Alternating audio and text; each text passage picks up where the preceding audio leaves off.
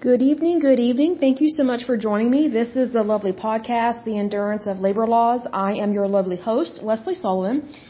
Have been away for a couple of days, but that is okay. Let's go ahead and get started on this. This is episode 38. So let's go ahead and take a look at this one. But first of all, let me give a shout out to my listeners. So let me go to that list because I love you guys. You guys are awesome. So let's see here. Give a big shout out to Texas, Oklahoma, Colorado. Good to see you there. Love you. Pennsylvania and New York. That is wonderful. All right, let's go ahead and get started on this current episode. And we are looking at the Transport Workers Union of America. So let's look at the basics here. It was founded in 1934. They are headquartered in Washington, D.C. They have a location in the United States. As of 2020, they have 139,008, or sorry, 139,686 members. Um, John Samuelson is the international president. They have affiliations with the AFL, CIO. So it says here, Transport Workers Union of America, also known as TWU, is a United States labor union that was founded in 1934 by subway workers in New York City then expanded to represent transit employees in other cities, primarily in the eastern United States. It says here, TWU established a reputation for militancy and for left-wing politics and was one of the first unions to join the Congress of Industrial Organizations. That concerns me right off the bat that they are known for being militant and uh, left-wing. That's very concerning because that's not the American way. And I know if there are people from other countries listening in, there are so many people in other countries that think America is just all about military, military, military. That is not true. Our first and foremost goal as Americans is freedom. And sometimes you have to fight for that freedom. But here's the thing. Not all of us are military minded. Actually, very few of us are military minded. It's usually just people in the military that are military minded and maybe their families like their spouses and their kids. And, and that's unfortunate in terms of their spouses and kids, unless they're also in the military, because what ends up happening is when you have someone that is serving in the military and have a family, sometimes their family takes on the characteristics of being aggressive as a military family. It's kind of weird.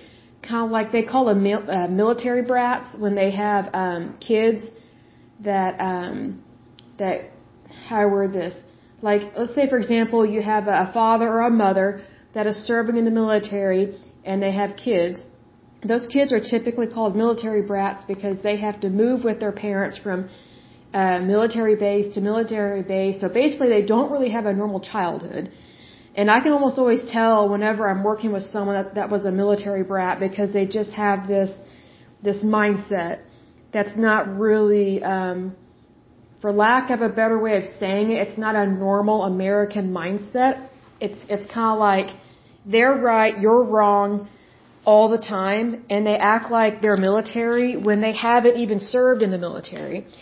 And I'll give an example of this from my work experience. This is just a side note, a little extra special one part for you in, in this episode, but I worked as a pharmacy technician years ago, and the number one disrespectful customers we had at this pharmacy were military spouses, particularly the women. Usually what would happen was, or is, um, the, you would have the kid or the dad, it was usually the dad that was serving in the military. And so one of them would be sick or the whole family would be sick with the flu or some bacterial infection or something, I don't know what. And so the mom would come in with the kids, or sometimes she'd come in by herself. And these military wives, if they did not serve in the military, they could be really stuck up and hoity-toity. They almost always had fake nails and um, very much dyed hair and um, just really done up. And they were very quick to tell us that they are military. And I didn't realize that they were just married to someone in the military because I was like, oh, what, what branch do you serve in or which one do you serve in? And then the woman, the woman would just look at me and she'd say, my husband's in the military. I was like, oh, okay, well, that means you're not in the military. It means your husband is serving. Well, I didn't realize that there was this pompous attitude that if your spouse is in the military, then they act like they're in the military as well. And they know they have really cushy benefits through the government. At least back then they did. I'm not sure if they're really being taken care of now as they should be. But this was many years ago. So, um, they were quick to tell me that they're military, which who cares? And I don't mean that disrespectfully. It's just like when someone's filling a prescription, it doesn't matter if someone's military or not. We fill the prescription, we charge their insurance if they have it. It's just a it's just a customer service transaction. Like we don't treat anybody with favoritism. We treat everybody equally. That's the American way. But these military wives, um, they would rub it in your face. They they would do everything they could to make you aware that they were married to a military person, and they had great health care benefits, and you owe it to them. Yeah, this there was one woman. She kind of went off on me about something. And it was just out of the blue you know, because you ask for their name, their date of birth, and she made it very clear to me that she's military and all this stuff, and she was shocked that she had to pay any kind of money for her medicine. She goes, well, I'm military. I was like, well, that doesn't really mean anything. And she just looked at me in shock. I said, what I mean is in terms of the transaction. I was like, just because you're military doesn't mean that everything is paid for like we we can't force the federal government to pay for this medicine. It was some real expensive drug. I don't know what it was. I can't remember. But she didn't like that. Like she had this attitude that she shouldn't have to pay for anything at all. Everything should be free for them. And I think that's favoritism. I, I just think that's wrong. It, because it's not the American way. The American way does not focus on favoritism. It focuses on freedom of religion, democracy, and the, the fair market and the free market as well as capitalism. Nowhere in there does that include favoritism of any kind because the moment you allow favoritism and you embrace it is really the day that you lose your individual rights. And this lady very much, excuse me, this lady very much, um, thought that she was better than everybody else online. Like she wasn't just disrespectful to me. Um, she was disrespectful to pretty much anybody that worked there and um, she was rude and kind of mean, hateful, and pompous and snobby to the people behind her in line. Like all these people are sick because it was flu season. I remember that. And the, these military wives, they would just throw fits. They would scream at us. Um, I don't remember if they cursed at us or not, but they were just completely unrealistic. They would throw temper tantrums. I mean, I can't tell you how many times I heard, well, my husband is in the military. My husband does this. There's always my husband, my husband, kind of like that kind of attitude. It's just like, we're just pharmacy technicians. Like, we're just here to help you get your medicine, ring you up, charge your insurance, and then you go be on your way. But these women, they very much wanted people to know their social status. So, I just want you to know that if you're listening to this from another country, I do know other countries have been listening to this podcast. It's very rare for people to behave the way that I just described these women that I met. Because, you know, the majority of women in the United States are not the spouse of a military person. And plus, this was the first time I had ever met a military spouse that acted like that. Most military spouses are nice, but it's, I guess it's different when you're working in a healthcare kind of industry and in pharmaceuticals, I guess you see how people really are or how they like to think they are. And it was really weird. I had never seen that before. Like before that experience, I had a wonderful opinion of the military, of the people and their spouses and their families. I mean, after that, I was just like, what kind of entitlement programs have we been creating for people that aren't really serving our country? And I mean that towards their spouses and their kids. Like, to me, they just kind of came across as takers. Because they were so stuck up.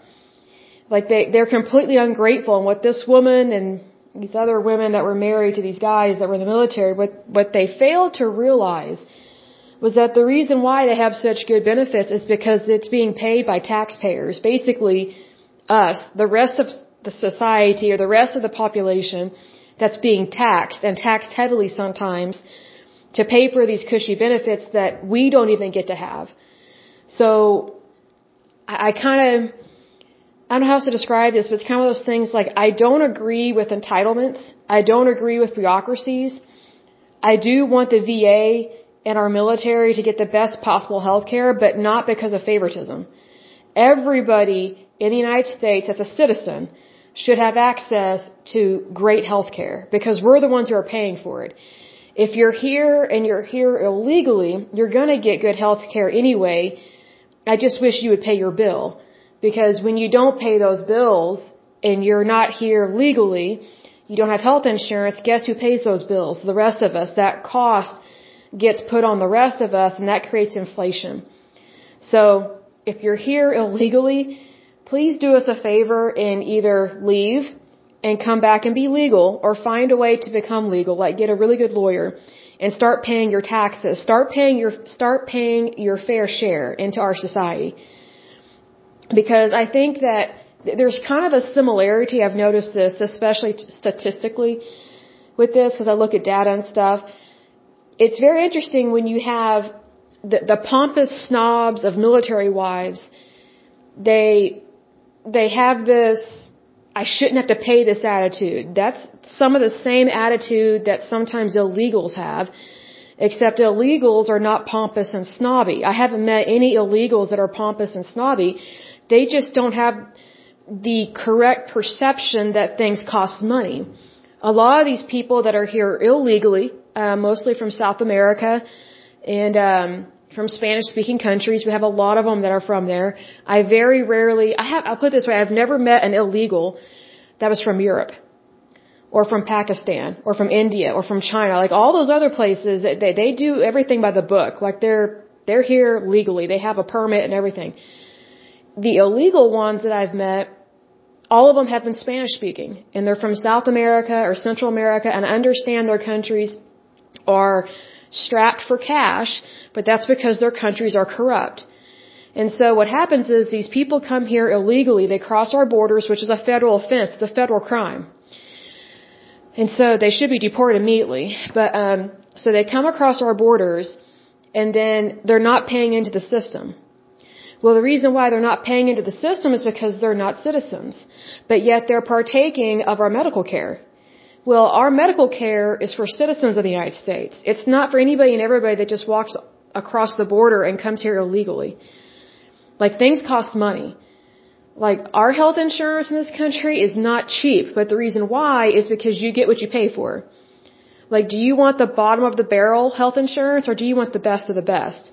So I think it's one of those things that, you know, it's like I was saying earlier, and I know this is a tangent, but you, you just kind of have to remember that when you prop up one group, you're suppressing everybody else below them. That's not the American way. And that's why I'm concerned about when it says that this union, the TWU, has a, has a reputation for militancy and for left-wing politics. Because we, we know from times past but that whenever they are militant and left wing, they're almost always giving lots of money to the Democratic Party. They're almost always, excuse me, very liberal, which means that they're not really following the Constitution of the United States. They want to change it. They want to manipulate. Some of them probably want to rip up the Constitution of the United States, which would be horrible. Um, but it's just one of those things that you have to be careful what you support. Because whatever you support is a direct reflection of you. So for example, I support my country, I love my country, I, I believe in my country, I believe in the laws of the land, I obey the laws of the land. So whenever I come across people that are militant in an irrational way, I think the only people that should be militant are people that are serving in active duty in our military and they're fighting for us overseas. So whenever I see that a union is being militant, that's completely inappropriate because, you know, just think about who are they being military or uh, militant against? That's what you have to ask. And why would a union that's in the United States be for left-wing politics when you have more freedom in a conservative way? Because if you're going to the left in terms of politics, that leads to socialism, fascism, and communism. It starts with socialism and then it revs up and rolls into other things. We've seen that in the past with other countries. In the United States, we were not founded on any of that. we were founded on democracy. Even though this group has a right to be a group, it's very concerning that they already have a, reputation for militancy, which as we go through this article, is probably going to be geared towards other unions, probably is going to be about jurisdictional battles. It's probably going to be militant towards employers, which I think is wrong. It's probably going to be militant towards people that are non-union members, meaning they call them scabs, which is a horrible name to call somebody. It's it's derogatory. It's um, technically a, a defamation of character. So we will go on and finish this article, but I just wanted to mention that you know there's a time and place to be militant, and it's not in a union, and it's not in the workplace. And side note, it's also not at a pharmacy when you're picking up your prescriptions. Because I'm telling you, these women looked and sounded nuts. Even the pharmacist couldn't stand them. Like, they could spot them a mile away walking up to our counter. It was horrible. Because the pharmacists were like, here we go again. The military moms. Like, it was just like, it, it was just so intense. And it was embarrassing. It was just so weird. It's like, why do these people act like this? But they just do. See, they give themselves permission to act a way that is not normal in society.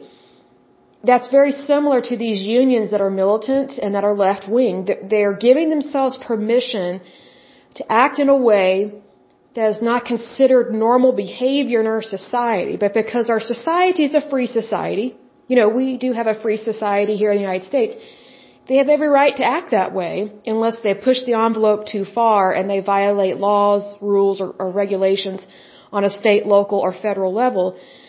But I'll put it this way, like, I don't associate with people that act militant. Even if they are extremely conservative, like those crazy people that own a bunch of guns and live out in the country and think that, you know, the, the world's gonna end and the, the stock market's gonna crash and, you know, the only thing that's going to matter are all those prepared meals that you have, whatever they're called. I mean, it's just like those people are just as crazy as the far left people. I think there are crazy people in every group. I just think that we need to be bold enough and serious enough about the safety of our country and the safety of our jobs to call them out on their behavior, especially when it's really wrong and when it's not grounded on normalcy and it's not grounded on our Constitution of the United States. Because regardless of what we believe in personally, and regardless what, of what faith we practice, regardless of what uh, walk of life we are from, all of us are supposed to practice goodness and kindness and due diligence every day of our lives. And I think one of the sad things about COVID, besides you know thousands upon thousands of people dying, is, you know, when we had to be shut up in our homes and we couldn't really be a part of society, I, I was really concerned that whenever the states start opening back up and people start going back to work, I was very concerned that people were not going to be normal. Because I kind of figured there was going to be a lot of cabin fever, so to speak. And I wondered if people were going to be like grizzly bears that have come out of hibernation and a lot of them were. There, there have been some problems in our society with people not adjusting back to pre-COVID times. They've just kind of accepted this turbulent lifestyle because of some stupid pandemic. And I, and I don't mean that disrespectfully, but it, it really is stupid to me to completely change your lifestyle and live in a horrible, hateful, unkind manner just because of a pandemic. I don't think there's any excuse to live that kind of way. I would think that when the pandemic is over, and it is over, just because there are variants, that, excuse me, there's nothing new to disease. That's what it does. We know from previous podcasts, we talked about this. The way that a virus works is it replicates and it mutates. That's how it stays alive. It's no different than the flu. There are so many strands of the flu, and that's why we get a flu vaccine every year, is to help give us immunity from the most recent flu strand. That doesn't mean we won't get the flu, but if we do, we will have a lesser version of it, which is why it is very important to get vaccinated. So, me personally, I was very concerned about how people were going to behave when they come out of their bear caves and go back to work, be a part of society. And it's almost like people have just accepted this kind of post-COVID funky way of viewing things now and not in a positive way. And I just think we need to get back to normalcy. We, we need to get back to being happy every day. I know that sometimes it's tough being happy, but I think people were way happier before COVID hit than they are right now. And I, I, in a way, I think that's kind of sad as well because I would think that since the states have opened back up, we're trying to go back to our normal lives. I would be giving thanks to God that I'm alive and I want to get back to work. I want to look at the positive. I, I seek the positive every day of my life, even when it sucks, even when it's tough. But that's when it's really important to, to seek out the good things in your life and to be appreciative of them. And to really focus on that instead of going, oh no, another variant, oh no, another wave. Well, here's the thing. COVID is nothing compared, as we've talked about in the past, to typhoid, the 1918 flu uh, pandemic or epidemic. It's nothing compared to the bubonic plague that hit Europe twice, wiped out millions of people, and very quickly, in a very gruesome way because there are two different types of uh, the Black Death. Both are excruciatingly painful. Both have a very high death rate. One form of it, I can't remember which one it is. There is a hundred percent death rate to one form of the Black Death, the plague. The other one has a 95 to 98% death rate. So that's why we lost so many people in Europe way back then. So just count your blessings. Like COVID did nothing compared to what the Black Death did years, hundreds of years ago. That's not to um, diminish or disregard the people that have died from COVID, not by any means. But I'm saying that if we want to get back to normalcy, we have to choose normalcy. I think one of the biggest problems is people are not choosing normalcy. They're still walking around in this victim mentality. Well, the, war is over on COVID. We have a vaccine, we have treatments. We should continue to move forward. And if the media, if all they're going to talk about is scaring people, COVID this, variant that, Delta this, Delta that, Omicron or whatever they call it, turn off the TV. Just turn it off. It's not helping anything. And plus, why are we taking, why are we getting or taking medical advice from the media? They're just there to sell ratings. They don't care about you. They don't love you. They don't know your blood pressure. They don't know your height, your weight. They don't know what medications you're on. So why are we even listening to them about medical news unless it's just something that, you know, just occurred, that kind of thing. Like when COVID initially came out, we needed to know about that. But all this other stuff, they just like to rehash and rehash and that doesn't help the brain. Like literally, it causes a problem in the brain because it's, it's, it's duplicating and replicating continuous trauma.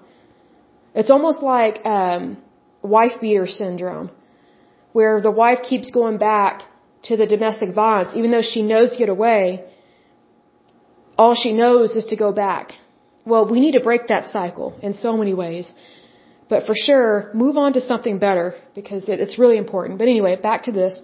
It says the TWU established a reputation for militancy and, and for left-wing politics, that's very unfortunate, and was one of the first unions to join the Congress of Industrial Organizations. Its president, Michael Quill, renounced his former communist allies in the early days of the Cold War, avoiding expulsion from the CIO. I think that's very concerning that he has uh, communist allies. That should be a big hint right there. TWU began representing airline employees in 1945 excuse me, when it organized ground service employees at Pan American World Airways in Miami. It then expanded to represent flight attendants and airline maintenance employees as well. The American Airlines flight attendants and its membership seceded to form their own union, the Association of Professional Flight Attendants, in the 1970s. TWU represents ground service employees, maintenance workers, flight attendants, and other employees at a number of different airlines, including American Airlines, United Airlines, Southwest Airlines, and Alaska Airlines. It also represents employees of Amtrak, Conrail, and several small shortline carriers.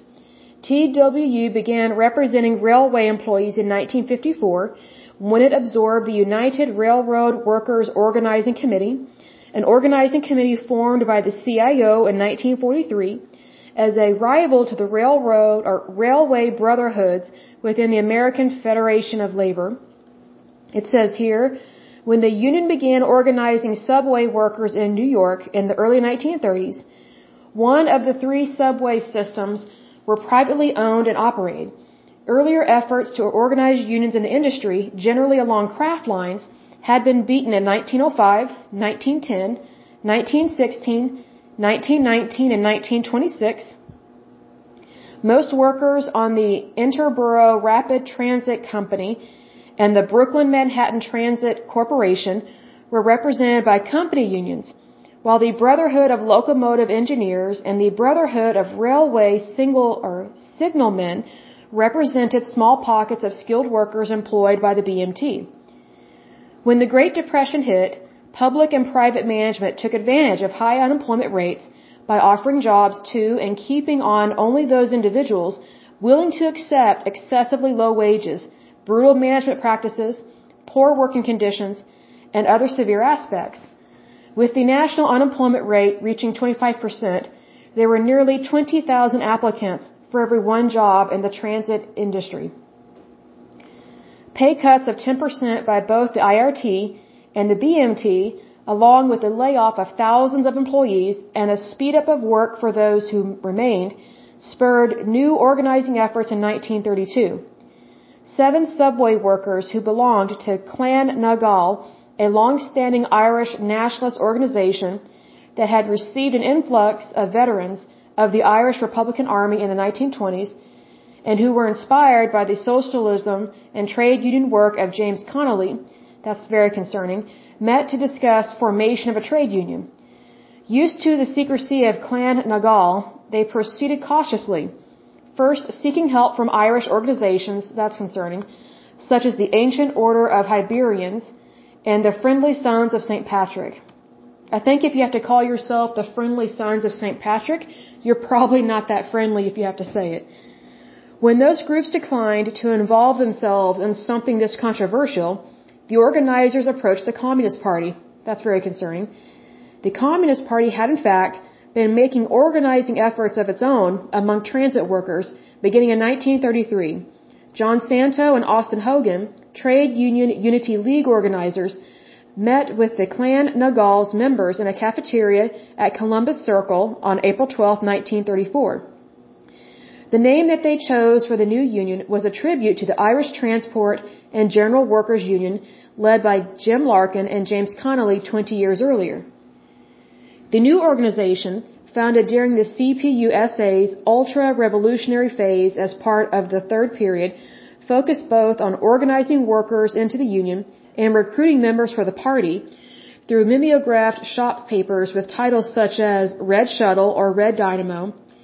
Now, just so you know, if you don't know why they choose the color red, red was the color of communists. That, that was the color that they chose for their party.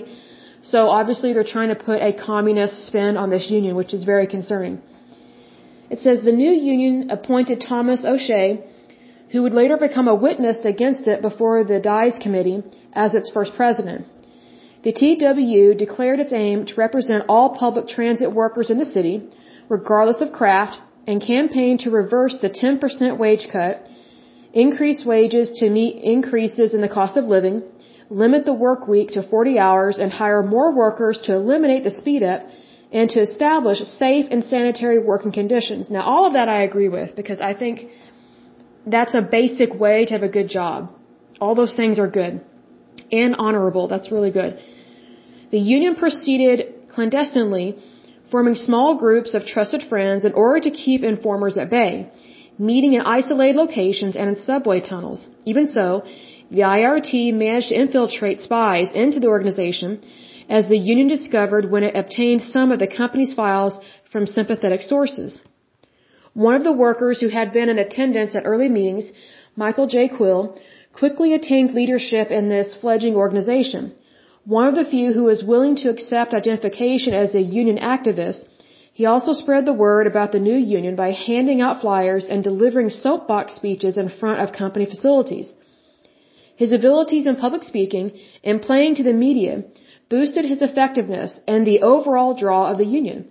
Another prominent figure in early union history was Douglas McMahon, or McMahon, who led a group of lieutenants assisting Quill. After a year of organizing, the union formed a delegates council made up of representatives from sections of the system. The new union nearly foundered, or as far as to say floundered.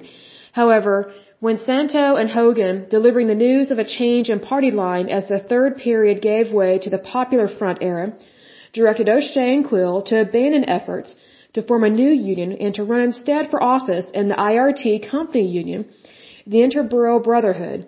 Quill denounced the plan to the point that he was nearly expelled from the union. Quill came around, however, by the next party meeting and began attending Brotherhood meetings, while still recruiting workers there to join the TWU. TWU members succeeded, in fact, in turning Brotherhood meetings into a platform for the new union. The Brotherhood had agreed to a new pension program to replace the one that the IRT had created during the 1916 strike. The new plan, which went into effect in 1934, shifted most of the cost to workers. TW activists attacked the plan and the pay cut from two years before at Brotherhood meetings that hundreds of IRT employees attended, taking over the platform at some meetings and holding large rallies outside the meeting hall in other cases. The first significant strike by the newly formed union was in 1935. Previous strike attempts in 1905, 1910, 1916, and 1919 were crushed by the transit company's use of hired goons who, who intimidated and violently attacked any who opposed the transit companies. Now that is a horrible thing to do to hire anyone to do such things. That was very cruel and sick. Is very much horribly wrong. On July 9, 1935, however, the squeegee strike demonstrated the power of the Union. Management at the Jerome Avenue barn in the Bronx attempted to make the cleaning crews work faster by forcing the use of a 14-inch squeegee instead of the customary 10-inch tool. When six car cleaners were fired for insubordination, a two-day walkout inspired by the TWU caused the management to acquiesce and reinstate the workers.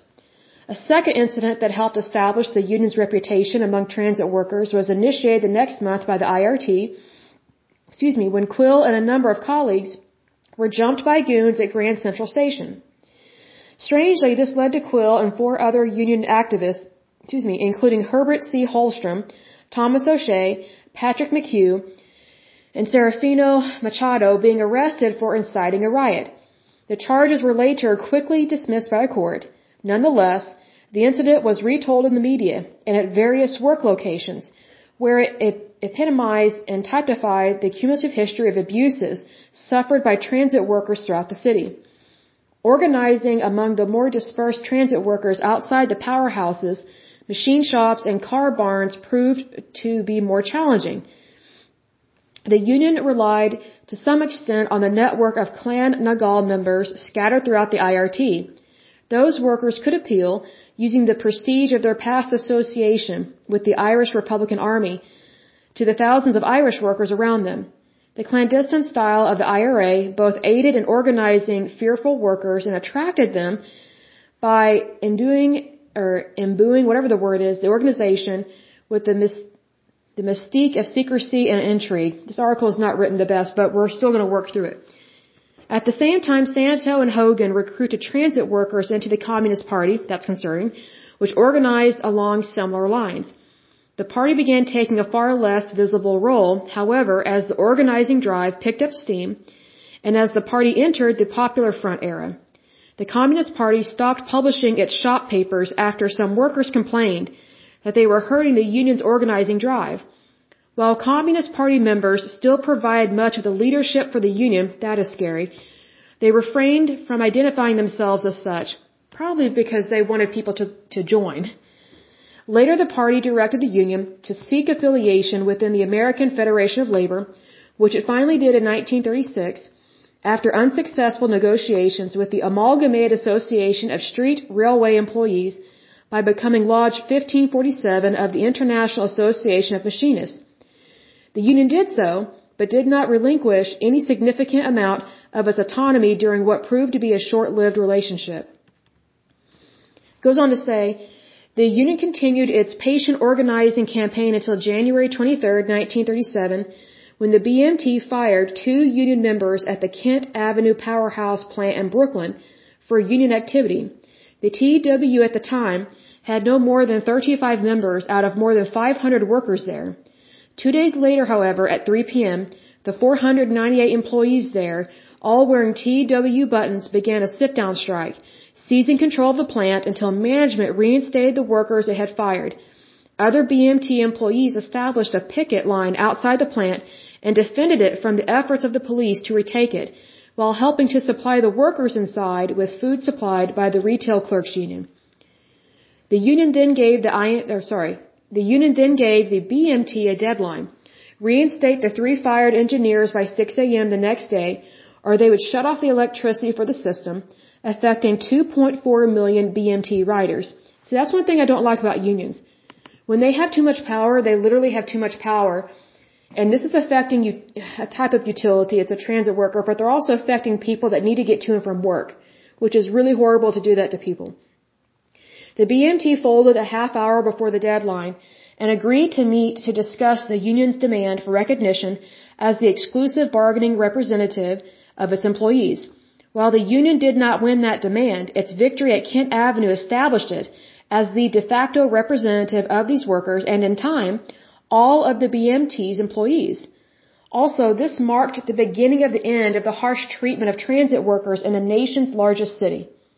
The TW severed its relations with the machinists and joined the CIO as a national union on May 10, 1937.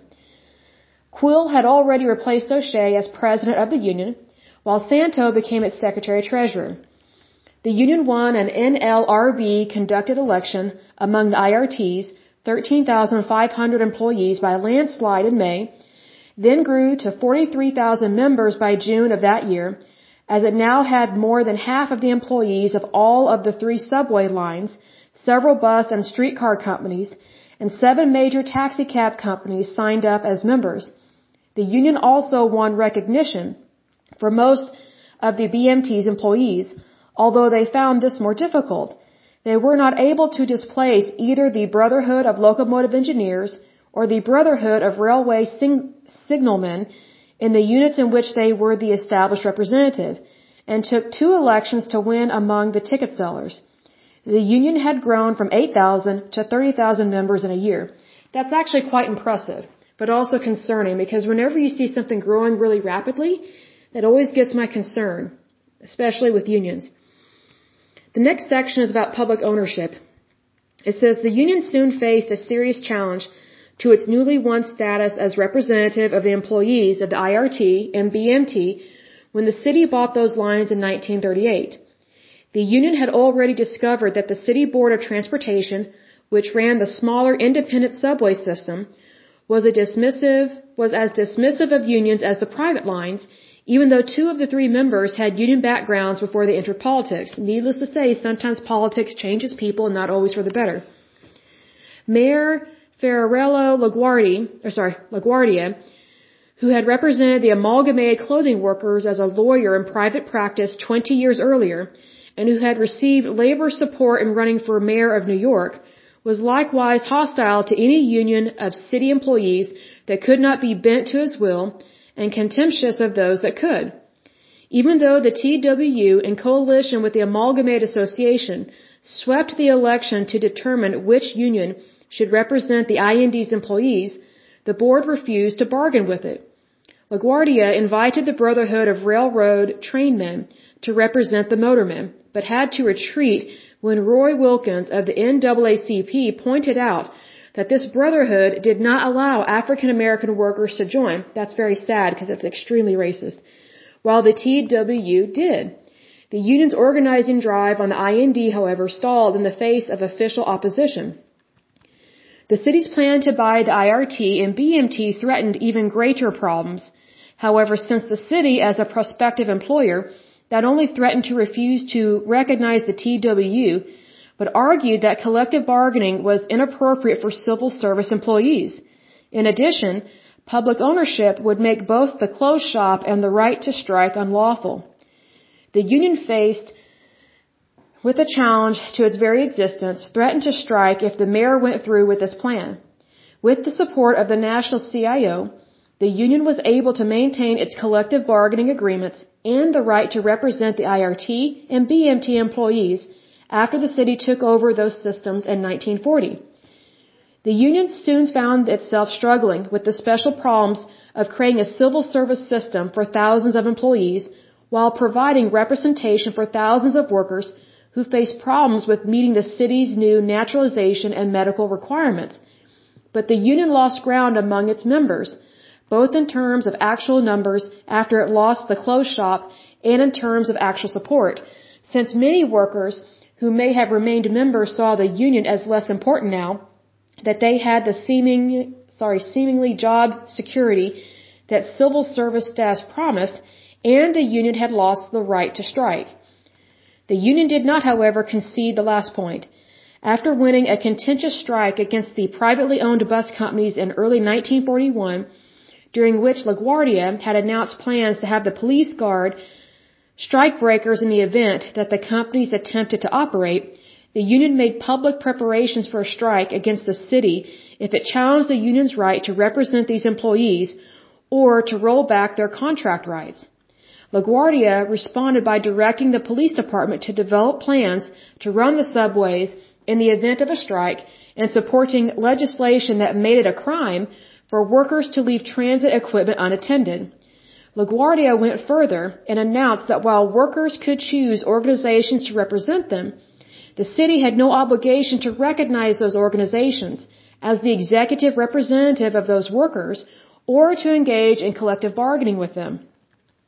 In the end, the adversaries resolved their differences, but in a very ambiguous way, through intermediaries without actually settling the key issues. With the intervention of the Roosevelt administration and the national leadership of the CIO, the city agreed in a series of telegrams exchanged in June 1941 between LaGuardia and Philip Murray of the CIO to maintain the status quo under the collective bargaining agreements with the TWU that the city had assumed, while agreeing to disagree as to whether they would bargain in the future. The parties also differed on practical details. The city took the position that promotions would be made according to civil service requirements. The CIO took the position that seniority provisions would still govern. The union not only survived, but regained much of the ground it had lost among transit workers during the next four years. The next section is internal and external pressures. At the same time that the Union was fighting LaGuardia, it found itself challenged by dissidents within the Union and the Association of Catholic Trade Unionists and rival unions outside it. The CPUSA's dominant position within its officialdom and staff was the galvanizing issue. Quill and the Union leadership gave their opponents all the ammunition they needed by following the changes in the CPUSA's foreign policy – moving to a militant policy after the, after the Molotov, I think it's Ribbentrop Pact in 1939, then coming out against strikes after the Nazi invasion of the Soviet Union in 1941. The United States entry into the war, however, largely smoothed over many of these differences, even narrowing the Union's differences with the LaGuardia administration by restoring the Grand Popular Front coalition to some of its former influence excuse me, Quill disposed of his internal critics by bringing union charges against more than a hundred opponents. The union also drove off a somewhat clumsy attempt by District 50 of the United Mine Workers of America, which had organized utility workers and other urban workers far removed from the coal fields to replace the TWU. The union also strengthened its relationship with the African American community. The union, which faced significant resistance within its own predominantly white membership to elimination of employment discrimination against blacks, nonetheless joined the NAACP, the National Negro Congress, and Adam Clayton Powell Jr. in pressuring privately owned bus companies, the other transit companies, to allow blacks to work in positions other than the porter and heavy maintenance positions in which they had been reg- I think it had been relegated. The union negotiated strong language in 1941 requiring the companies to set quotas for the hiring of black mechanics and drivers to undo the historic exclusion of blacks from those positions. The union also adopted a strong civil rights platform calling for national legislation and combating racism in its own ranks. I'm going to pause it for a moment and get a drink of water. I'll be right back. Okay, I'm back. The next section is about expansion.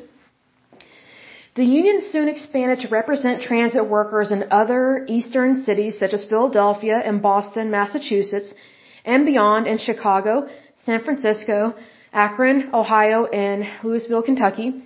The Philadelphia organizing drive, held during World War II, was especially difficult. The incumbent union, the Philadelphia Rapid Transit Employees Union, and the Amalgamated Association, TWU's AFL rival, both seized on the resistance of many white employees to government ordered elimination of job discrimination against blacks to argue that a vote for TWU is a vote for Negroes to get your jobs. The AFL's organizers disrupted TW's meetings and in a few cases beat up TW supporters. The TWU nonetheless won the election on March 14, 1944 and soon entered into a collective bargaining agreement covering 9,000 workers. The uproar over integration did not go away, however, after the election. On the contrary, some of the leaders of the PRTEU, which now represented only the company's clerical employees, called a strike that managed to shut down the transit company's operations, despite the opposition of the TWU, when the company began training eight black workers as motormen. The Roosevelt administration, faced with a strike that threatened to interfere with war production and exasperated by the seeming indifference of the company and local government, sent in troops to guard and, if necessary, operate the system and threatened to draft the strikers. The strike collapsed two weeks later, on August 17, 1944, after the government arrested the strike leaders. The union also began representing utility workers outside the transit companies when the Brooklyn Union Gas Company employees voted to join it. It lost most of its opportunities to organize in this area several years later, however, when the CIO gave the newly formed Utility Workers of America jurisdiction over this industry. In 1945, the TWU expanded its jurisdiction to pursue the ramp service employees of Pan American Airways, then the largest airline in the United States in Miami, the union soon followed by organizing mechanics, engineers, flight attendants, and other employees at Pan Am, mechanics and fleet service workers at American Airlines, and employees at a number of other airlines and maintenance contractors. The TWU's railroad division was originally set up in 1943 as an organizing committee by the CIO. It first established itself, excuse me, at the Pennsylvania Railroad. The committee voted overwhelmingly to merge with TWU in September 1954, the TW led a strike against against the Pennsylvania in 1960. That should be more of a complete sentence, but I don't know what they're trying to say. The next section is breaking with the Communist Party. So that means that they've had ties to the Communist Party. So communism was very popular in the 1930s because um, you had a lot of disgruntled people that did not like democracy, so they went with communism. And then these groups were allowed to have unions and be in positions of power in the United States. So that's why you had, um, I can't remember what the name of the board is, but there were these panels or boards that were created in the 1950s that if it, if it was suspected that you were communist, you were pulled before a Senate committee and you had to sign a paper that you basically pledged your, your allegiance to the United States or you would be deported because they were having a huge problem with communists in the United States probably for over 20 years considering that this was going on in the 1930s and that panel or board or committee was created in the 1950s especially they were interrogating people in Hollywood because Hollywood was becoming far left even back then. So the fact that Hollywood is a little nutty today is nothing new. It's been going on for a long time. The pressure on Communist Party led unions intensified after the end of World War II. These pressures fell especially hard on the TWU. The government arrested Santo for immigration law violations and began proceedings to deport him. At the same time, Quill found the Communist Party's political line increasingly hard to take since it required him to oppose a subway fare increase that he considered necessary for wage increases in 1947, while the Communist Party's support for the candidacy of Henry Wallace threatened to split the CIO. When William Z. Foster, then the General Secretary of the CPUSA, told him that the party was prepared to split the CIO to form a third federation and that he might be the logical choice for its leader, Quill decided to break his ties to the Communist Party instead. Quill applied the same energy to his campaign to drive his former allies out of the Union that he had during the Union's organizing drives of the 1930s. He was able to enlist the city in the form of Mayor William O. Dyer, or Dwyer, I take that back, in his support, winning a large wage increase for subway workers in 1948 that cemented his standing with the membership. After a few inclusive or inconclusive internal battles, Quill prevailed in 1949, purging not only the officers who had opposed him, but much of the Union staff down to its secretarial employees. I bet that really irritated a lot of people, because I bet they were wondering if he had really left his communist ties. Because that's that's what communists do. Whenever they take something over, they fire or get rid of a lot of people, and then they bring in their own goons or cronies or whatever. So it's kind of like this, kind of a, a, a revolving door of hypocrisy, kind of within their party. So it says here, the next section is about post-war controversies. Quill and the TW became key figures in New York City politics in the 1950s. Quill had been elected to the city council in both the 1930s and 1940s as a candidate of the American Labor Party. Now the Labor Party, it reminds me a little bit of the Labor Party in the UK where they're very socialist and sometimes very, very communist. So that's kind of concerning there. So it says here, um, Uh, Quill had been elected to the city council in both the 1930s and 1940s as a candidate of the American Labor Party but exerted even more influence after the war when he became head of the New York City CIO City Council and a major figure in New York City politics. He was a key supporter of Robert F. Wagner Jr.'s campaign for mayor of New York and became a lightning rod based on his radical past for Wagner's Republican opponent and unfavorable press attention. While the union repeatedly threatened to take the subway workers out on strike, it managed to settle with the Wagner administration short of a strike on each occasion. The TW did not have the same success with the administration of John V. Lindsay, who took office in 1966. Lindsay decided to take on the TW, provoking a 12-day strike. The world's largest subway and bus systems, serving 8 million people daily, came to a complete halt. That's the problem with unions when you put them in charge of utilities or railroads or railways, anything to do like that, they can completely stop your city, and that's completely wrong and selfish and horrible. The city obtained an injunction prohibiting the strike and succeeded in imprisoning Quill and even other leaders of the TWU and the Amalgamated Association, which joined in the stoppage for contempt of court. Quill did not waver, saying that the judge could drop dead in his black robes. That's a horrible, hateful thing to say. I think that shows the true communist in him and successfully held out for a sizable wage increase for the union. Meanwhile, customers can't get to work. As it turns out, however, the judge survived Quill, who died two days after the union's victory celebration. I don't mean to laugh, but that's kind of funny. He was buried after a service at St. Patrick's Cathedral, New York, so I'm guessing he was Catholic. His casket draped by the Irish tricolor. Oh, he probably was Catholic because he's Irish. If it's that, if that's what it is.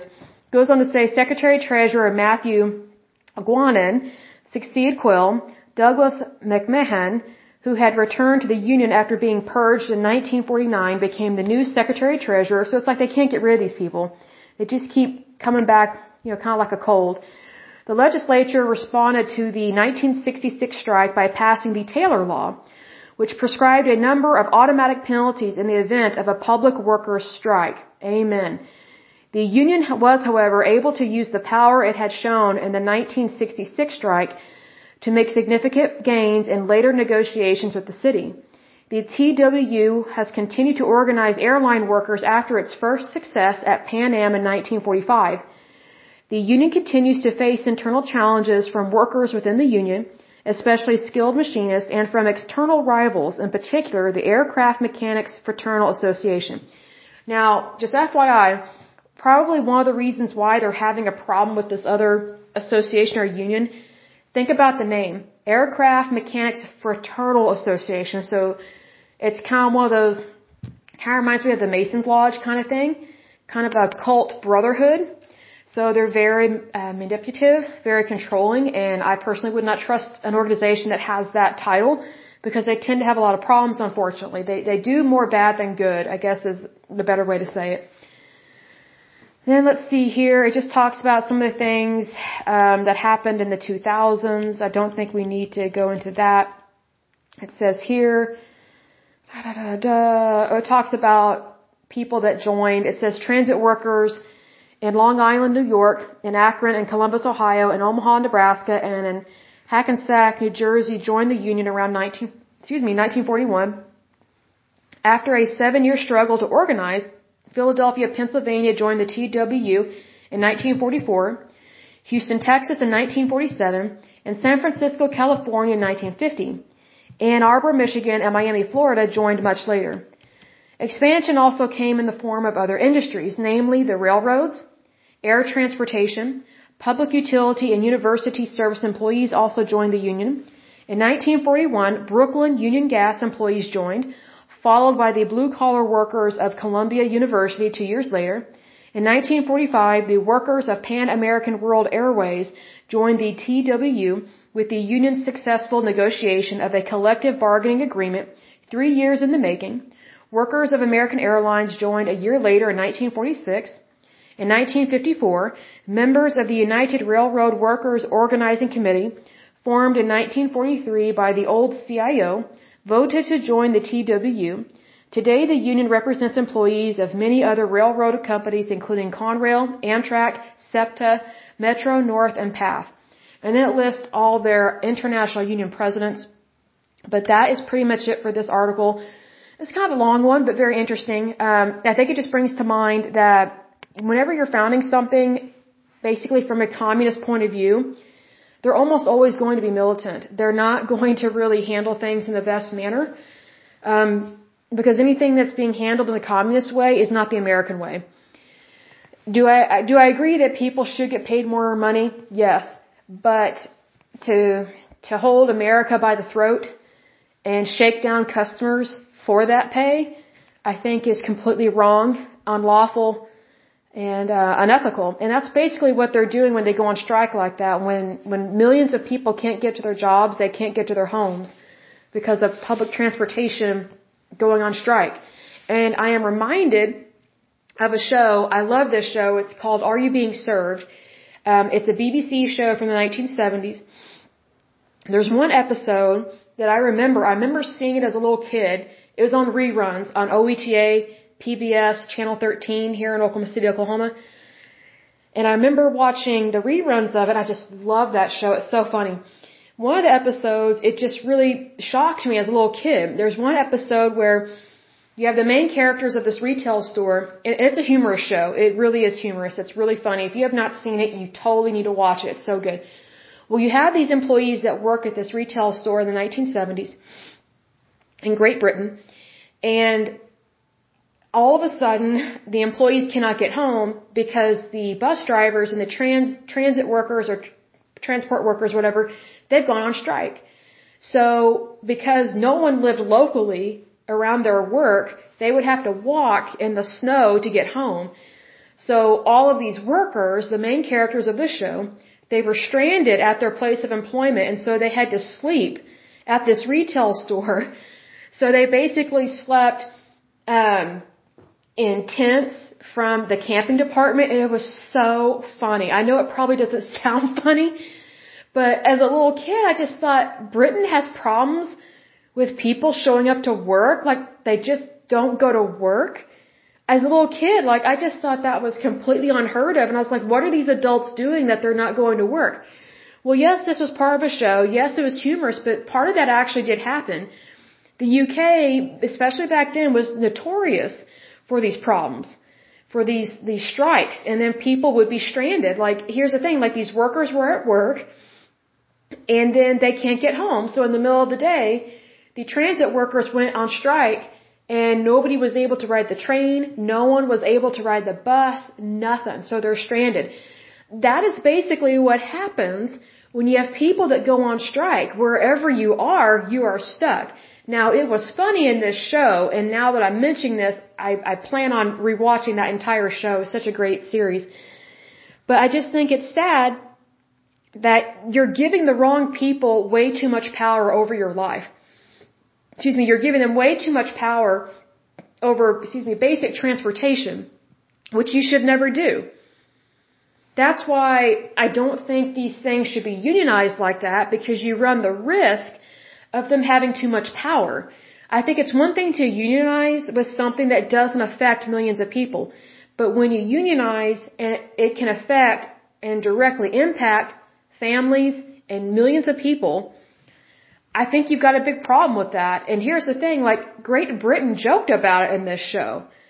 They're just like, oh, another strike, you know, you, you better run for it. You better make sure your bus driver doesn't kick you off the bus and be like, I'm quitting temporarily.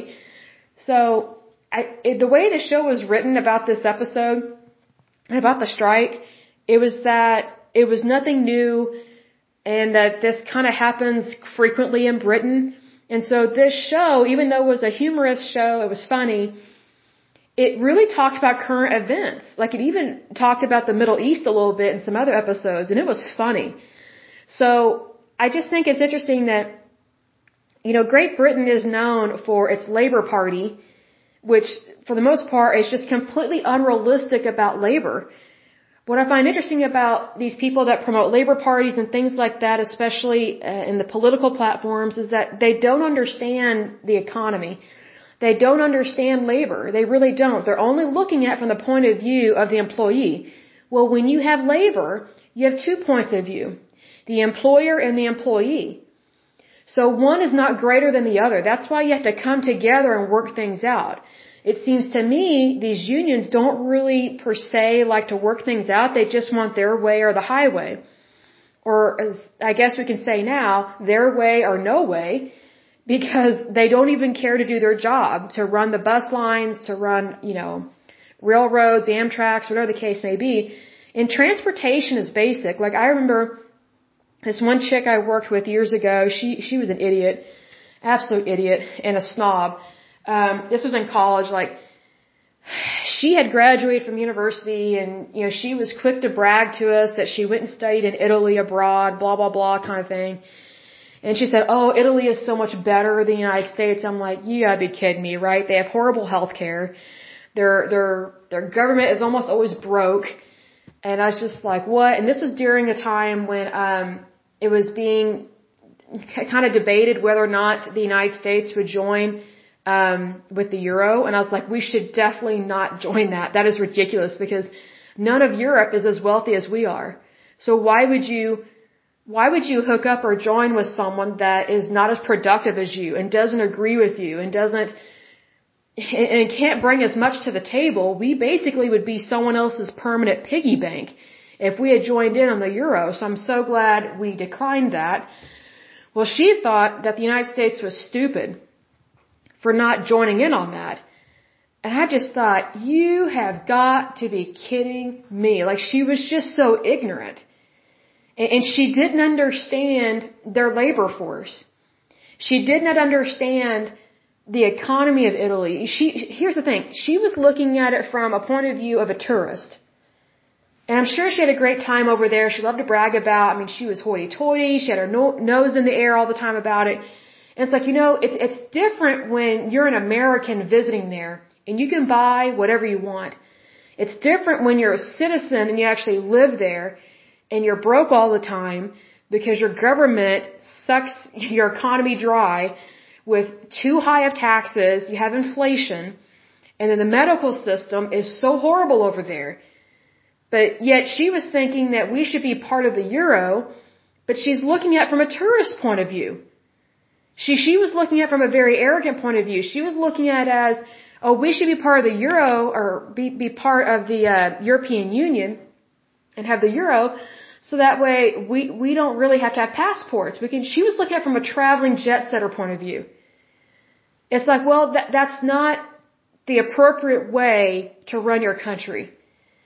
It, it's pathetic and stupid and so ignorant and just incompetent. I'm just like, I'm so glad she was not in some government office, but knowing how our government runs these days sometimes, they love people like her because she's a bureaucrat, a young little bureaucrat that thinks that we should be like Europe.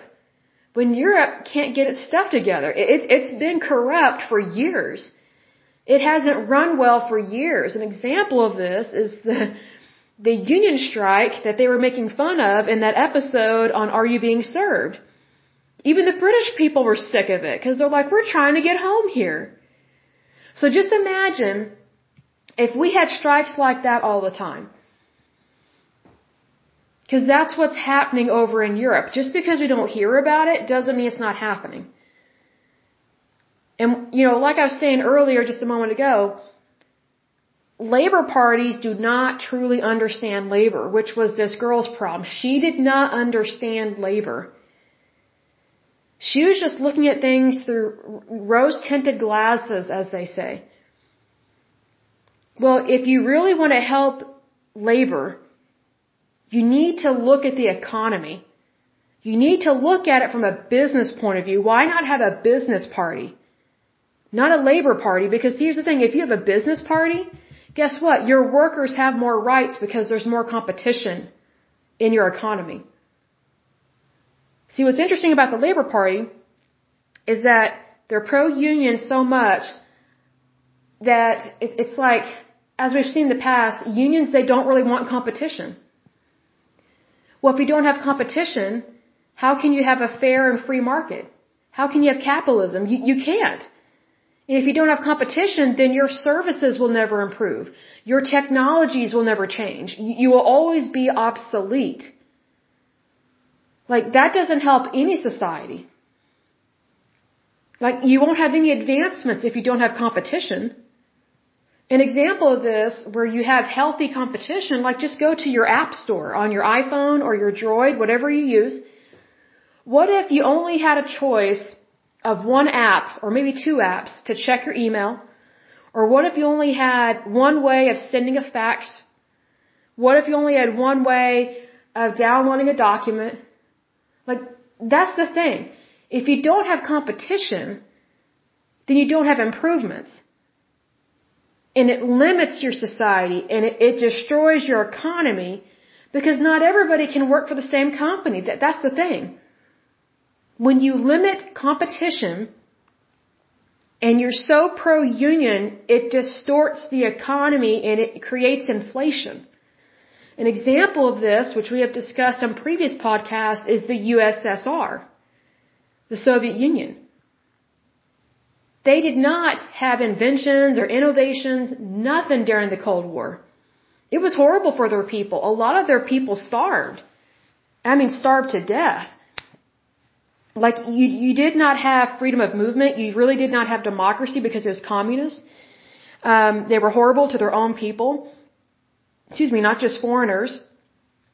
I mean, it was a closed society because they didn't want people. They didn't want anybody else on the planet to know what was really going on over there because they wanted people to be scared of them.